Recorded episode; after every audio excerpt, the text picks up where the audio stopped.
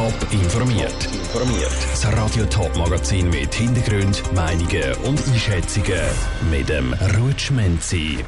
Wie das Zürcher Contact Tracing die aktuell hohe Belastung meistert und warum die Städte Zürich und Winterthur keine Velohelmpflicht für Kinder und Jugendliche wollen, das sind zwei von den Themen im Top informiert. Aktuell stecken sich in der Schweiz über 30.000 Menschen täglich mit dem Coronavirus an. Allein im Kanton Zürich sind es in den letzten 24 Stunden über 4.700 Fälle gewesen. Das bedeutet gerade auch für das Contact Tracing einen Haufen Arbeit. Wie jetzt Zürcher Contact Tracing die hohe Belastung meistert, weiss Janine gut. In den letzten Monaten hat es immer wieder geheißen, das Contact Tracing kommt der Anschlag. Und momentan steigen die Fallzahlen nur noch schneller an.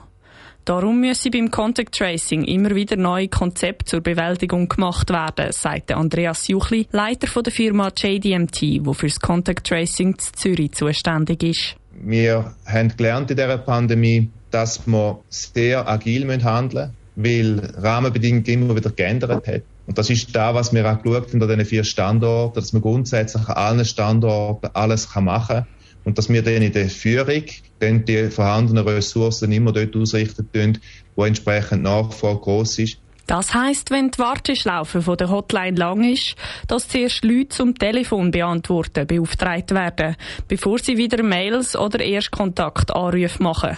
Doch so bleibe halt auch Arbeit liegen, sagt er weiter. Es ist auch so, dass wir seit dem Montag wieder bis zu 50 Mitarbeitende auch in der Nacht am Arbeiten haben um Arbeiten zu erledigen, die tagsüber nicht haben können gemacht werden und wo einen Schriftverkehr beinhalten, also die Leute nicht anrufen müssen. Und auch sonst wird ständig ausgebaut und umstrukturiert beim Contact Tracing. Aktuell wird auf sogenannte Speed Tracing gesetzt. Das heißt, dass sie nur noch denen anrufen, die nicht auf das digital versendete Formular reagieren. So sind sie schneller und die Leute müssen nicht so lange warten in der Hotline, sagt Andreas Juchli weiter. Es ist uns gelungen, die durchschnittliche Wartezeit immer in einem Level zwischen vier und fünf Minuten zu halten, beziehungsweise im Tagesschnitt irgendwo vielleicht am Morgen zwischen halb sieben und sieben oder am Abend, wo es mal, weil halt dann irgendeine Schichtablösung ist, die Wartezeit ein bisschen länger wird. Das Ziel ist immer, dass wir zwischen fünf und zehn Minuten Wartezeit und nicht mehr haben. Und das ist mit der aktuellen Strategie machbar. Im vergangenen Jahr sei das leider nicht immer möglich gewesen. Janine Gut hat berichtet, beim Zürcher Contact Tracing arbeiten aktuell rund 250 Leute an vier verschiedenen Standorten. Fast täglich kommen neue dazu, so dass ab heute auch die Hotline wieder 24 Stunden besetzt ist. Luftqualität, Klimaschutz und Biodiversität, das sind nur ein paar von den Themen, die im Umweltbericht von der Stadt Winterthur behandelt werden. Der Bericht kommt alle vier Jahre raus und schaut, wie es um die Umwelt in der Stadt steht. Und da sieht es offenbar gar nicht einmal so schlecht aus. So ist in den letzten vier Jahren unter anderem die Luftqualität gestiegen und die Biodiversität ist verbessert worden. Aber auch im Lärmschutz ist viel gegangen. Saskia Schär hat von der zuständigen Winterthur Stadträtin Katrin Gometta wissen, wo das es dann noch Verbesserungspotenzial gibt. Prioritär ist sicher die Klimapolitik von der Stadt Winterthur. Die Bevölkerung hat ja entschieden, dass wir bis 2040 netto null sollen haben. Ähm, da gibt es ganz viel zu tun, auch im Bereich von der Wärmeversorgung. Es braucht Solarstrom und natürlich auch in der Mobilität die entsprechenden Massnahmen. Was steht im Fokus für den nächsten Umweltbericht, der dann in vier Jahren rauskommt? Wir haben drei Schwerpunkte definiert. Das ist einerseits das gesunde Lebensumfeld, ähm, wo es um Boden, Wasser, Luft und Lärm geht. Es ist der vielfältige Stadtraum, wo es um Grünraum geht, um Biodiversität. Und es ist äh, die weitsichtige Energie- und Klimapolitik, wo es darum geht, dass wir unseren Ausstoß an Treibhausgas massiv müssen reduzieren 2016 ist nebst dem Umweltbericht auch noch gerade die zugehörige Umweltstrategie entwickelt worden. In der werden ja unter anderem die Massnahmen aufgelistet, die die Stadt in Angriff nehmen soll. Inwiefern hat die Umsetzung von dieser Strategie funktioniert? Haben die aufgelisteten Schritte können in Angriff genommen werden? Die Strategie der Stadt Winterthur geht auf. Der Umweltbericht zeigt, dass wir an den richtigen Hebeln ansetzen, dass die Massnahmen sinnvoll sind und wirken.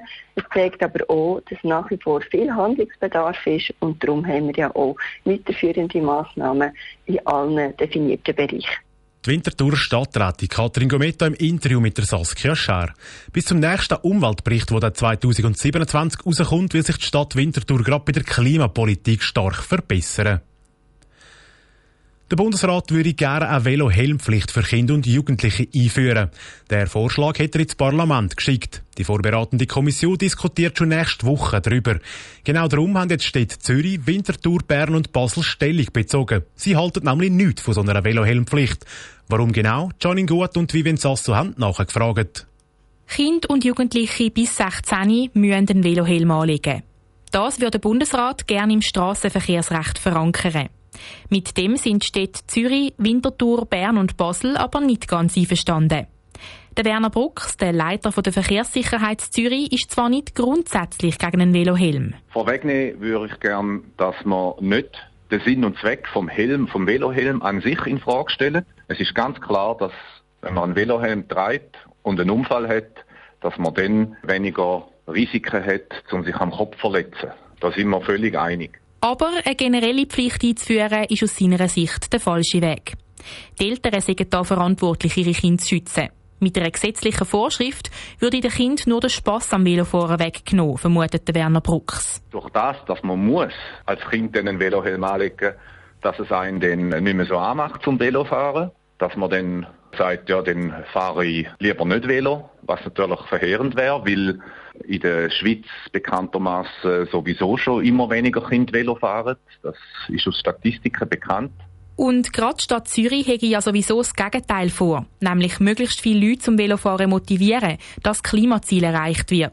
Der Weg in Zukunft ist nicht, dass man den Leuten vorschreibt, Schutzausrüstung anzulegen beim Velofahren, sondern dass man die Umgebung, das heißt die Strasseninfrastruktur für die Velofahrenden sicherer macht. Und da sind wir auf dem Weg in der Stadt Zürich unterwegs. Weil die Stadt Zürich und auch die Stadt Winterthur haben vor, grosse und sichere Velorouten auszubauen und den Autoverkehr auf vielen Strassen auf Tempo 30 zu drosseln. Der Beitrag von der Vivien Sasso und der Janine Gut. Der Nationalrat wird der Velohelmpflicht für Kinder und Jugendliche voraussichtlich in der Frühlingssession behandeln. Top informiert, auch als Podcast. Mehr Informationen gibt's auf toponline.ch.